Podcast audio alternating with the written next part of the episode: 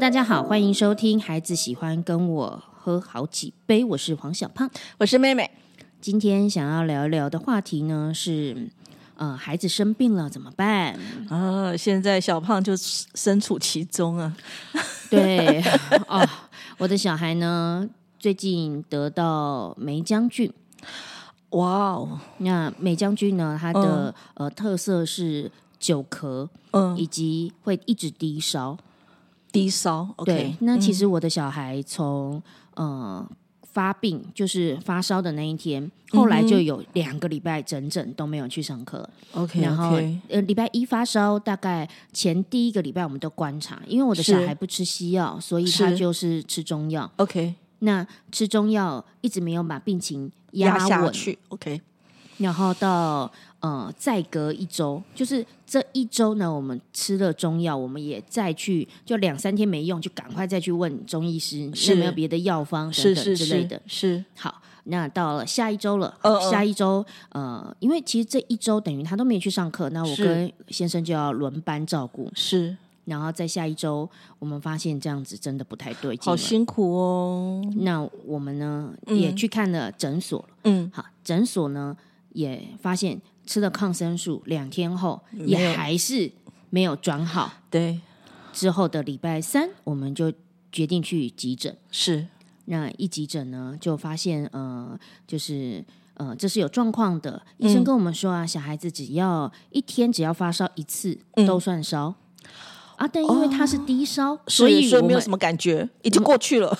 我我我们甚至不知道说这是不是发烧对，是不是发烧？是是，所以体温稍微高一点而已嘛。对对哈，对对对，我我们有量，但是、呃，医生都会呃在这边也跟大家建议一下，如果小孩子就是处于这种低烧的状况，只要先记得第一个关键就是嗯一天只要烧过三十七点五都算烧，嗯嗯嗯，那。呃，你要实时的，可能每三四个小时呢，就记录他发烧，记录他的温度啦，是是不是说记录他发烧，，记录他的温度，因为我们其实会实时去摸额头嘛，可是我们可能没有去做量跟记录的动作，所以那个改变很很轻微，没有办法立即查出来，光是用手。对那医生就无法判断，因为如果是持每一周就超过一周的这样的烧，跟是如果他是三天来一的烧好，它好像有点不一样基本。上是不一样，对他们的判读判读会有不同的呃考量的标准啊。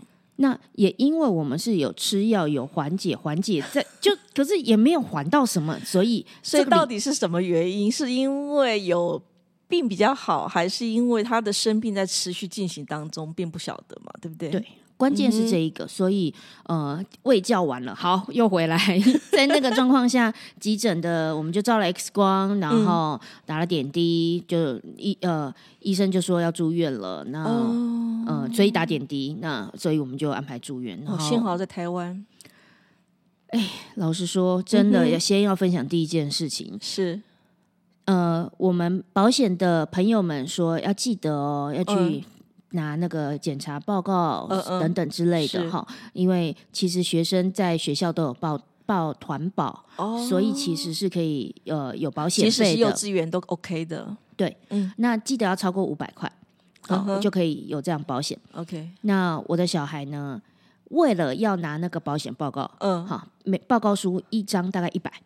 啊，我就想说预备嘛，啊嗯嗯嗯大概拿两张啊嗯等等之类的。是是是，然后我整个住院花费主要就是那那两张纸，其他的全部是健保。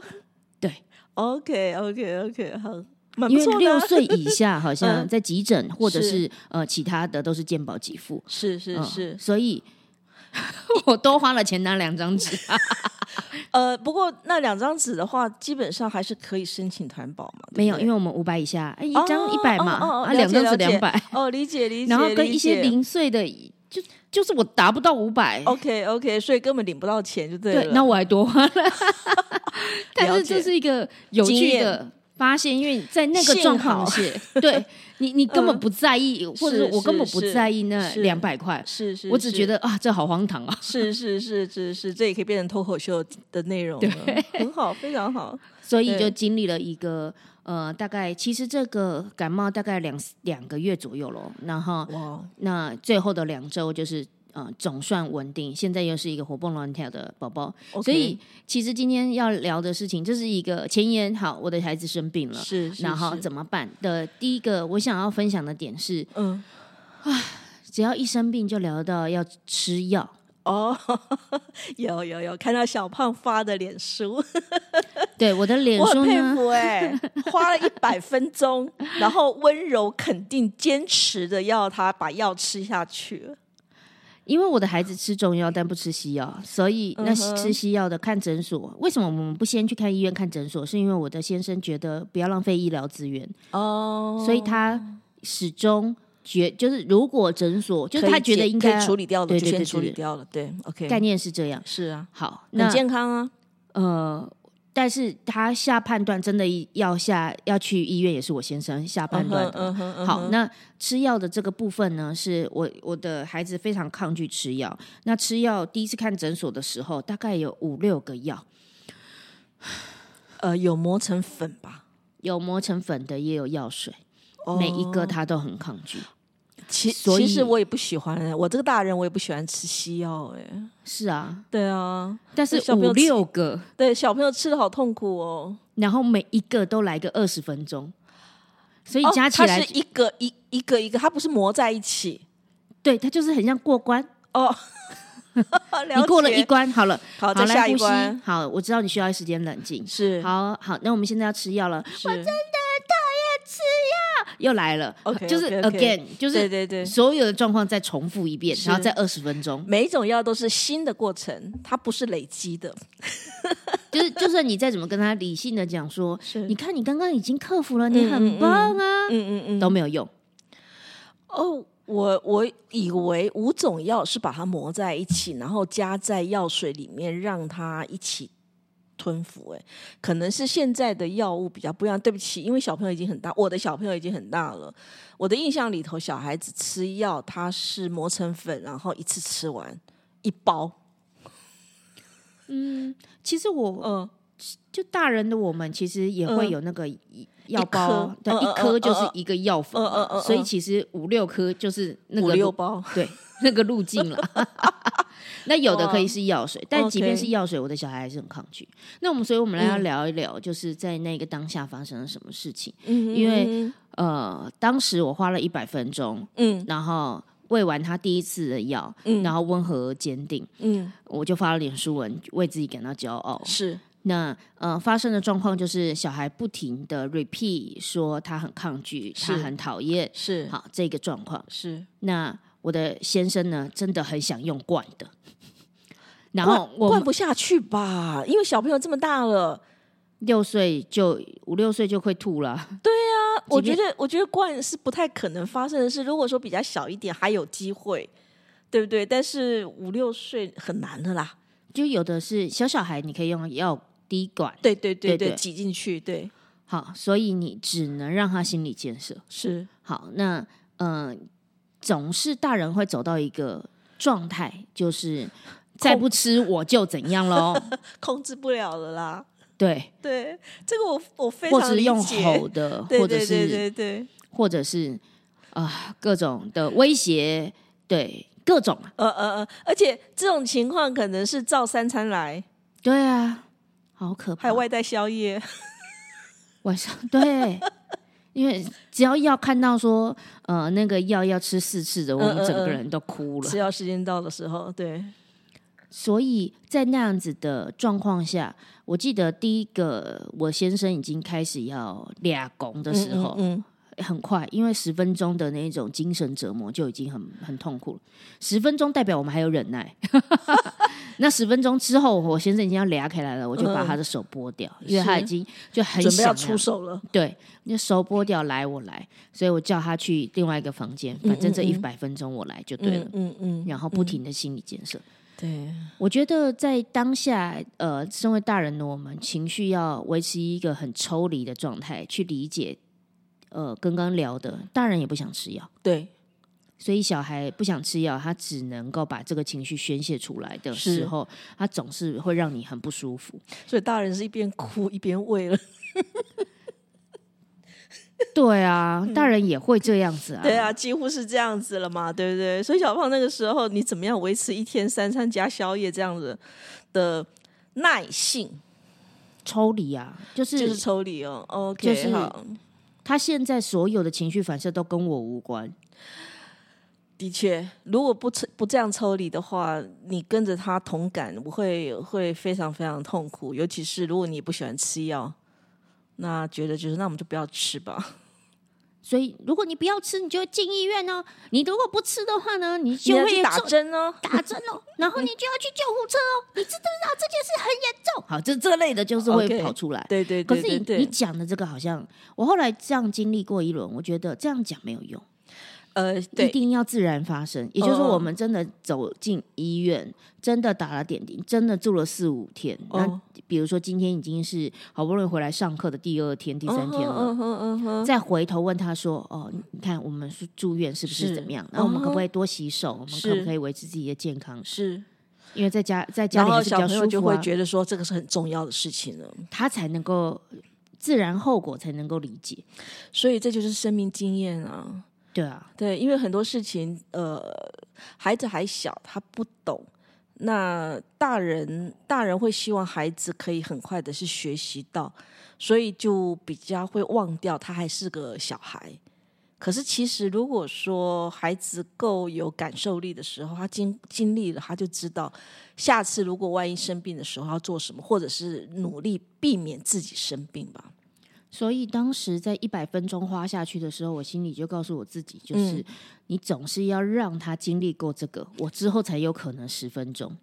那如果我现在用十分钟强迫各种手段让他吞下药的话，是未来我就要花其他的一百分钟去弥补我跟他之间，或他跟药物之间，或跟他跟医院之间的阴影。对，那我们来选择。呃，要选择做什么？其实小胖讲的这个东西是一个很重要的一个逻辑哦。我不知道呃，听众有没有看过一系列的书，叫做《一分钟父母》。一分钟父母是什么？也就是说，那个书强调的事情就是说，爸爸妈妈只要用一分钟就可以做好爸爸妈妈。哦，哎，对。那我觉得我我在这个系列到现在应该不是那么畅销，因为这个系列本身有一个问题哦，就是你要能够在一分钟里面去把父母的角色做得很好，其实你前面已经做了一百分钟了。所以是吧？哎，对对对，所以难的是前面啊，不是不是后面看到后面的结果啊？你怎么那么容易？你的小孩跟你关系好好，为什么你一讲话他就听？其实都不是哎、那个完全是一个经验的一个过程，所以常常有真的有感觉，就是呃，有孩子是一种修行啊。它是一个修炼的过程，哎，不要不要听到这边就害怕小孩，哎，有小孩，我会觉得，因为孩子带给你的经验，它会是丰盛的。如果没有没有这些的酸甜苦辣，其实那个生命有时候会有点单调。但一样啊，就是回到你只要没有经营过、经验过的东西，你都不能理解。对就好像我单身的时候，你再怎么跟我讲小孩有多好，我 你不要，啊，刚刚很想骂脏话。没有，错啊，没有错。我我自己，我我到现在我还是很讨厌小孩啊。虽然我有三个人，我还是很讨厌小孩，因为我会觉得带小孩的过程当中真的是很辛苦。然后我不会，我不会想到说，呃，小孩他在发生问题的时候，我要怎么处理。所以我我觉得我同非常同意的小胖刚刚讲的抽离。所以现在如果说我有孙子，我可能带他的过程当中，我会好好的当一个心理师。对，因为你当嗯时的状况，你只能就是这个时候，我不是他，然后我也不是他妈妈，哦，对对对，我把我自己想象成就是我护理遇到一个对病人，呃，对对对，护理师跟病人之间的关系，然后护理师就要病人把药吃下去嘛，不管怎么样，这是他的责责任，职业责任。对，就是不把自己带入进去会好一点。所以对，嗯、我心情状况就是抽离，可是，嗯、这对时间效率上面绝对是很呃，会耗损一些时间，不过就像刚刚小胖有提到的是，呃，现在小宝就会很清楚知道自己要注意自己的一些清洁卫生啊，然后呃，万一真的生病的时候，就要乖乖吃药，免得真的是要到住院啊，类似这种情况嘛，对不对？嗯嗯。对刚哦，刚聊到有一个东西，我也觉得蛮有趣的，就是为什么是我喂，不是爸爸喂？然后，因为我会觉得像吃药这么痛苦的经历哦，是，然后又要那么磨，嗯，那么跟他耗，是，要不然就是要用威胁的，就是用可怕的打骂教育嘛，哈、嗯嗯嗯。对，那呃，不管是哪一个，对我而言，嗯，就是我知道我想要把爸爸抽离开来，嗯嗯，关于这个痛苦的经历，是。因为我跟小孩的存款很够。呃对，因为前面的关系建立够了，对，所以即便吃药这一百分钟花下去了，最后他一定，我有把握，他一定还是会还就是还回来的，那存款不会用用掉啦。存款不会用掉对，他还是很爱我，然后吃完药还是会跟我撒娇，然后我也还是会马上从那个很抽离的状态回到我本来就是他的妈妈的身是份。是是，这也是因为前面有花了时间，所以即使这一百分钟花下去，后面他还是呃有利息的，对。这是可以做到的事情，这就让我想到，我跟我老公的分工也是这样子啊。他努力赚钱，我管小孩啊。对啊，他他不用去管小孩，啊，他其实很爱管小孩，他很爱管那种，就是呃，你功课有没有做好啊？然后你在家里有没有乖乖的啊？你有没有听话啊？他很喜欢说这些话，但是我不准他讲啊。说实在的，我对管这件事情是嗯觉得蛮烦的。嗯嗯嗯，我自己都很讨厌被管了，我还管人。那我不管人，我就嗯得要去承担；不管人也是会有一些烦事，但是就是选择嘛。对，所以那那我选择不管人，或者是我也选择不管我的小孩，但是就负责爱嘛。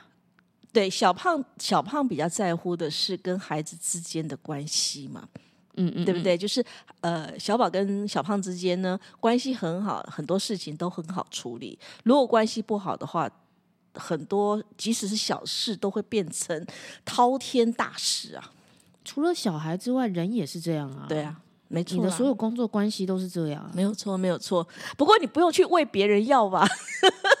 是不用啦。但是，哎、我觉得我跟我的学生也是这样用耗的嘞，啊，磨是不是？就跟他磨啊，嗯因为他他没有想到，因为我们的课程里面就是每个人都要说话，是如果不说话的话，我们就放空看天空，哦，然后那个心理压力，因为是冷场、尴尬，然后不是讲话是。的那个压力会，会让人好了好了好了，这我就讲话，嗯哼，所以你你只是没有讲出来而已啊，你还是在管啊。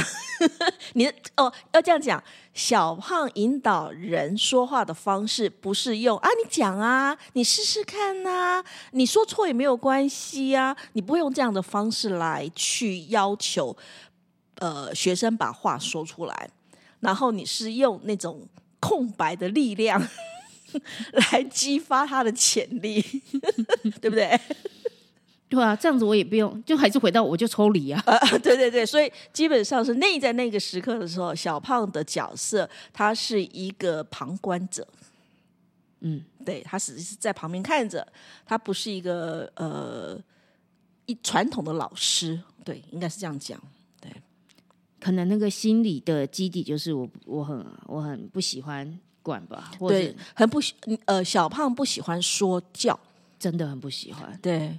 其实我也不喜欢说教，我觉得，我觉得你想做就做啊，不想做的话，我我讲几百遍你也没用啊。我再怎么恐吓你都没有用、啊，对，都没有用，我觉得都没有用啊。所以，所以包括到小朋友的一切的事情，像像我妈妈就会常讲说啊，你都不会去管小孩，你都不会要求他。那我会回应的是，他想做他就会做了。嗯，那他不想做的话，你你真的是把他腿打断了，然后怎么样都没用啊。尊重个体的感觉。哎，对对，我是非常非常尊重尊重呃跟我相处的人，我都觉得说没有关系，我比较不会去 要求别人吧。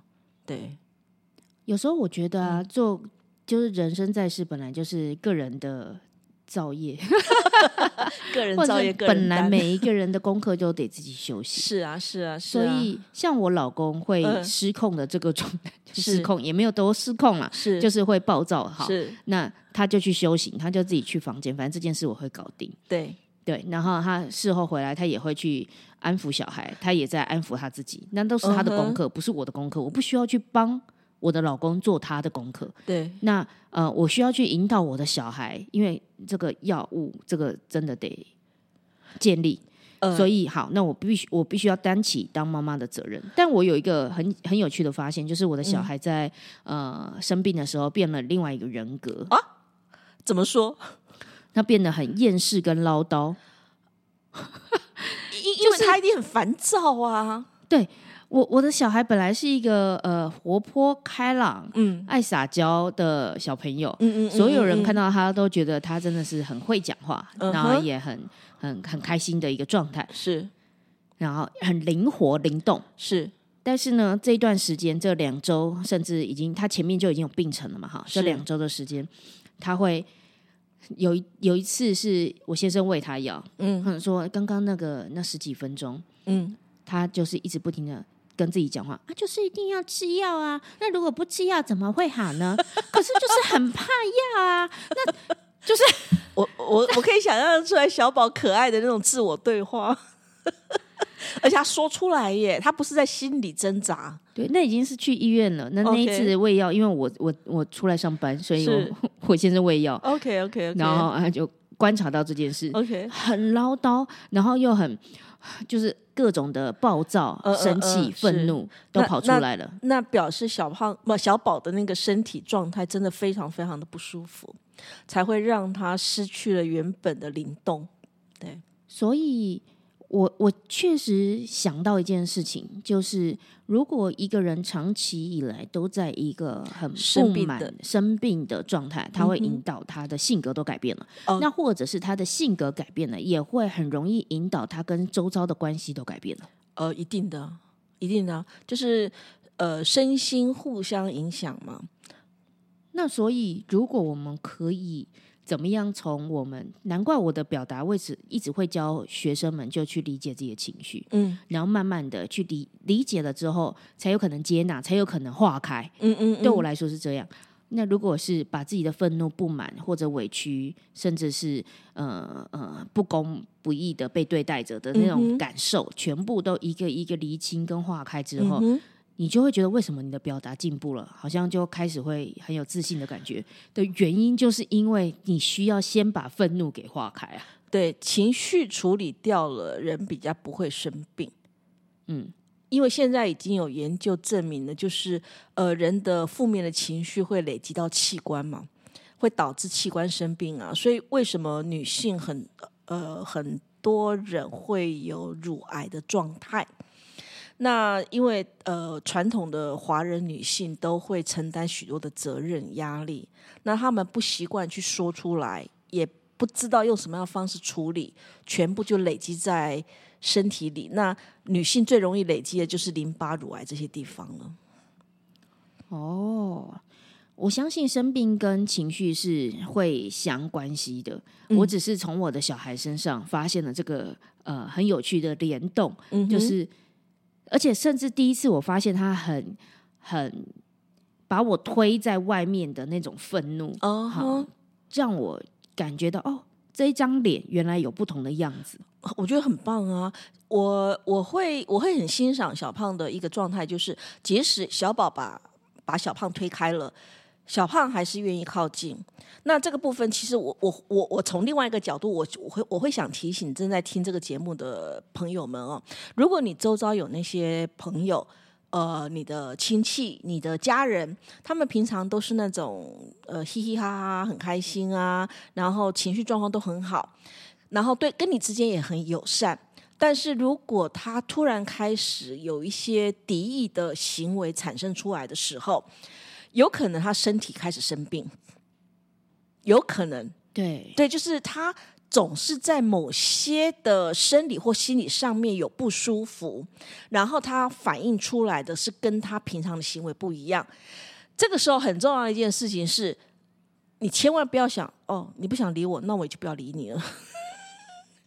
千万不要去想，因为我真的有遇到许多许多呃跟我来谈话的人，他们的确在他的身体或者心理上面有一些状态的时候，对他的家人所表现出来的态度，可能一百八十度，哎，一百八十度就到另外一个方向去了，不是三百六十度，是因为一百八十度的改变了以后呢，他的家人也就离开他了，就跟他产生距离了。嗯嗯嗯。那这个对他来讲，其实是一个更大的伤害啊。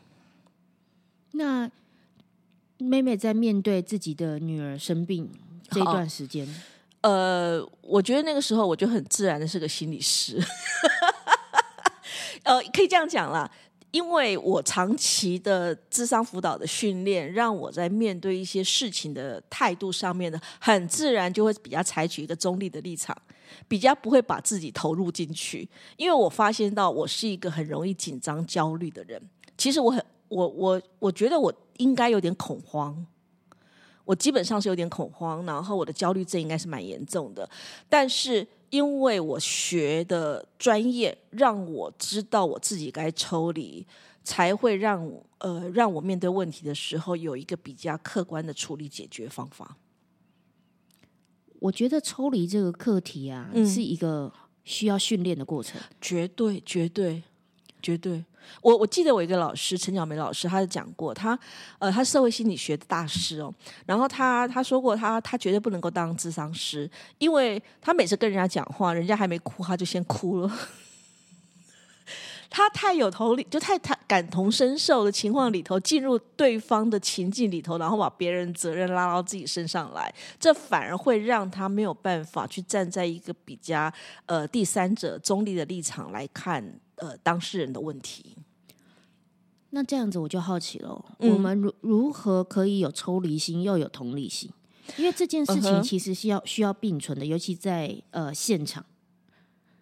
我觉得比较重要的一个差别就是，你同理到他的感觉，但是你知道你不是他，嗯，你不可能。呃，经验到他所经验到的事情，所以即使你认为自己同理到他的感受，你也要有一点谦卑。对不起，我我在教学生的时候，我真的是用这两个字，你要用比较谦卑的态度来面对他的情绪。你呃，面对你以为你了解他的情绪，因为有些有些人会觉得说啊，我同理了，所以很容易把自己的姿态摆得很高。我了解你，所以我我懂你啊，所以我可以协助你。可是。我在教我的学生的时候，我会我会提醒他们，即使你以为你知道，你还是要谦卑的去告诉自己，你其实并不是完全跟他是一样的，这是有差别的。我觉得这件事情，呃，在我的教学现场或我本人的状况下，我发现，呃，是 好难教会别人会我这件事情。哦，就是又要同理，又要抽离，是。最后我的想法是，呃，训就是去理解自己本身是一个，比如说很有同理心的人。像我，我本身是一个很有同理心的人，敏感度很高。嗯，相信我的同理心是，然后训练自己的抽离心。那是你很有智慧。那如果呢？他是一个像我发现我们的教育很容易把我学生很多工程师，不好意思把工程师标签化了，但是就是大大直男哈。OK，那他们是不太能理解你为什么哭的，他们是不太能看到一个台上的人开心，他们想说在笑什么啊，都有这种状况哦。哈，是，所以他们是很具备很抽离的态度看事情，所有事情要训练他的同理心，就变成要训，就是你知道你有。很有抽离，那你就要呃去更钻研同理是什么。这个小胖刚刚的讲法就是因材施教嘛，就是说，如果说我们把把人有没有同理心，把它分成十分好了，就一到十分。如果这个人是在一分的时候呢，你就要想办法把他拉到五分嘛，对不对？如果他在十分的时候呢，你就要想办法把他拉回到五分嘛。那除了这样子之外，还有一个东西的秘诀是呃时间轴。嗯，怎么说？也就是说，时间就是一分一秒的过。我这一秒是同理的，我这一秒是抽离的。哦，你往这样子好，那如果秒是太细碎的单位，或许就是这几分钟。是，也就是说，在我喂药的时候，我很抽离。嗯好，我知道。好嗯，我有听到了。好，来，我们还是要面对哦，我们要吃药了。好，来，是好，这个时候很抽离。是，那你尽量维持一个情绪不不波澜，然后语气很平稳，好，嗯哼，很温柔，表情不要不耐。好，你就要来，很清楚知道前面有个镜子，然后你在看着自己的样子。对，想象旁边有一个病房，嗯那、病房的其他家长也在偷看你这个家长的感觉。我觉得住院就是会有这种感觉。哦，真的，嗯，那在这样的状况下呢，嗯。好，你抽离的喂药，一喂完药马上同理，嗯哼就是对啊，哦，真的很辛苦，妈妈真的好心疼哦。，好，是是是，就是把时间分开来，呃，这是一个蛮好的方法。对，那你就会对我来说，我不是在教切换嘛？我很内向，我也很外向，嗯嗯所以那个切换它其实是用时间来分配的话，就是你这个时候你应该端出你自己什么样的面貌，嗯嗯哼，然后去相信自己是有办法又抽离又同理在同一个人身上，相信这件事是可能发生的，它才有可能发生，不然你就会觉得自己就是一个很抽离的人啊。或者是自己就是一个很敏感、无法抽离的人啊。嗯哼，接受自己的多样性啊。嗯嗯我我最后想聊一件事情，就是刚刚说在病房里面，我觉得有个东西很有趣，就在病房，因为我们住健保房，三个、呃，它是一个妇幼医院，所以是有其他的小朋友就，三个小朋友，然后三组不同的家长，，OK，然后甚至还会有轮替。嗯哼，啊、在这样的状况下，我们曾呃旁边有一个病床的小孩，他可能讲话比较大声，他真的还好啦。嗯然后就是呃不配合，嗯然后妈妈在顾的时候还可以听到，晚上都是妈妈顾，还是听到呃好，大家都在睡觉喽，好喽，好喽，还会听到这个。那嗯爸爸的时候，早上我因为也是换爸爸嗯接手，然后小美就跟我转述说，呃，那个爸爸会带小孩去厕所里面打。直接在厕医院的厕所打，对，你知道那个就是一个套房嘛？天哪！所以，嗯、我们是听得到的。哦，这个已哦嗯已经是公然、公然施暴了耶。而且你是听得到他是一个知识分子的声音，哇，因为因为我们这是听得出来的，嗯哼，就是他有受过教育，这样子很奇怪。我们所有人都受过教育，嗯但是他是一个呃，呃，这样讲好了啦，不是每一个人都是被训练好才可以才会当爸爸妈妈嘛，对不对？所以呢，每个人都会用他的生命经验来去面对孩子所发生的事情。那我可以理解，这个爸爸呃应该有他属于他自己的议题要去处理。那他只是没有意识到说他的这样的行为，其实对孩子来讲是创伤。对啊，啊讲到创伤就很严肃了哈。确实，因为我一天到晚遇到很多有创伤的人，但是他们所表现出来的状态是不太相同的。可是归结到最后，都是因为从小到大，呃，经验到家长一些不适当的管教方式累积出来的。也就是说，如果那个小孩每次哭比较大声，嗯，然后爸爸就是说你在哭，你在嗯大声，嗯好，我现在数到三，我要打下去喽。嗯，来，我们去厕所。哦天啊！每一次，每一次，啊你可以想象，等到他二三十年后，嗯他来到我的教室，他跟我说，他不知道怎么克服面对权威者，他就没办法讲话的议题。呃，另外一个是他可能成为另外一个施暴者。对，嗯哼，然后他也没有办法解决这个议题。当然因为我们我毕竟表达教室，是。所以在我的课堂中，他们只会觉得职涯受到伤害的时候、威胁的时候，呃。他们觉得需要花钱来学。OK OK，但他们不能理解的事情是，包括他有可能变成施暴者，对，他如果不好好梳理自己，但他他都不知道 原来那个归因是他在病房上，嗯、他在小时候的某一段时间里头，他甚因为至被打这样，对对对，这的时候是在公开的状况下。对对对，而且呃，可能家长可能还有一个误会，就是说啊，我住院没住几天，可是不要忘了，爸爸会做这件事情，一定不是只是在病房这段住院这段时间有的，他已经是一个习惯了。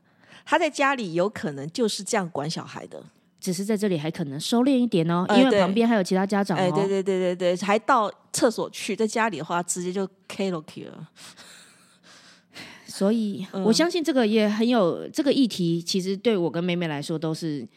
我我是很心疼，我心疼谁？我其实蛮心疼那个爸爸，因为他就是一个不被适当教育长大的大人，然后他没有办法意识到自己的创伤对自己的影响跟对自己孩子的影响，这个是我蛮心疼的。我还印象中，他有跟护士说，就是我的小孩，他就是真的是每次就很容易很大声啊，真的是。啊，小孩多大？也是五六岁，四岁。啊天，才四岁。对啊，哇！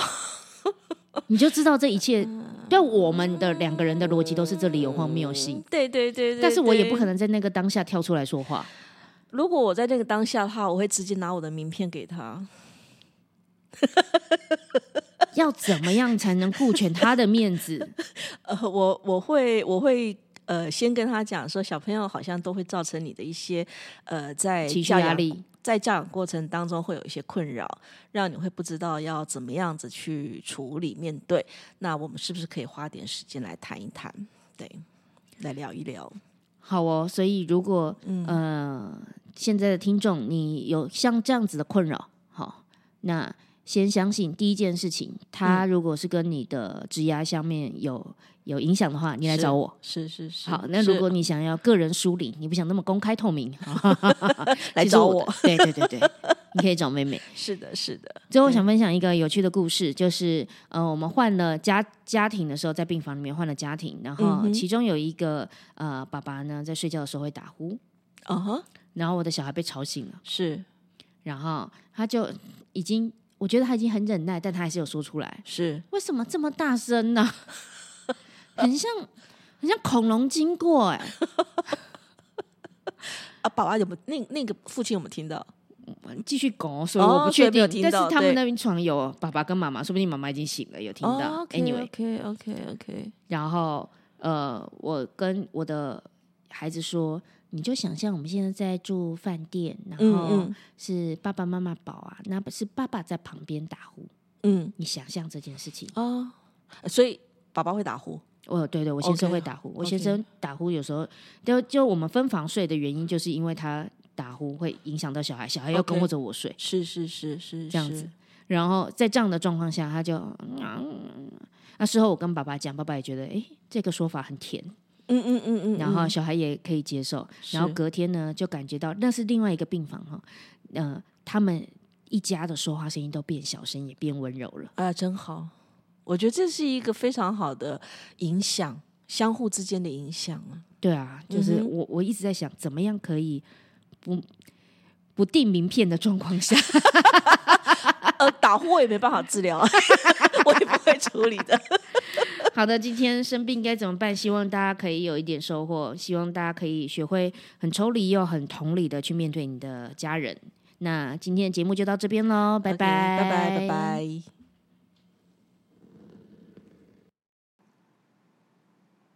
喜欢我们的节目，可以订阅、追踪、下载 Podcast 的手机，或者可以赞助哦。Apple Podcast 的听众记得帮我们按订阅，留下五星好评，或者可以小额捐款，让小胖跟妹妹继续陪伴大家。如果你特别喜欢妹妹，想要找她咨商的话，可以搜寻好合的官方 LINE。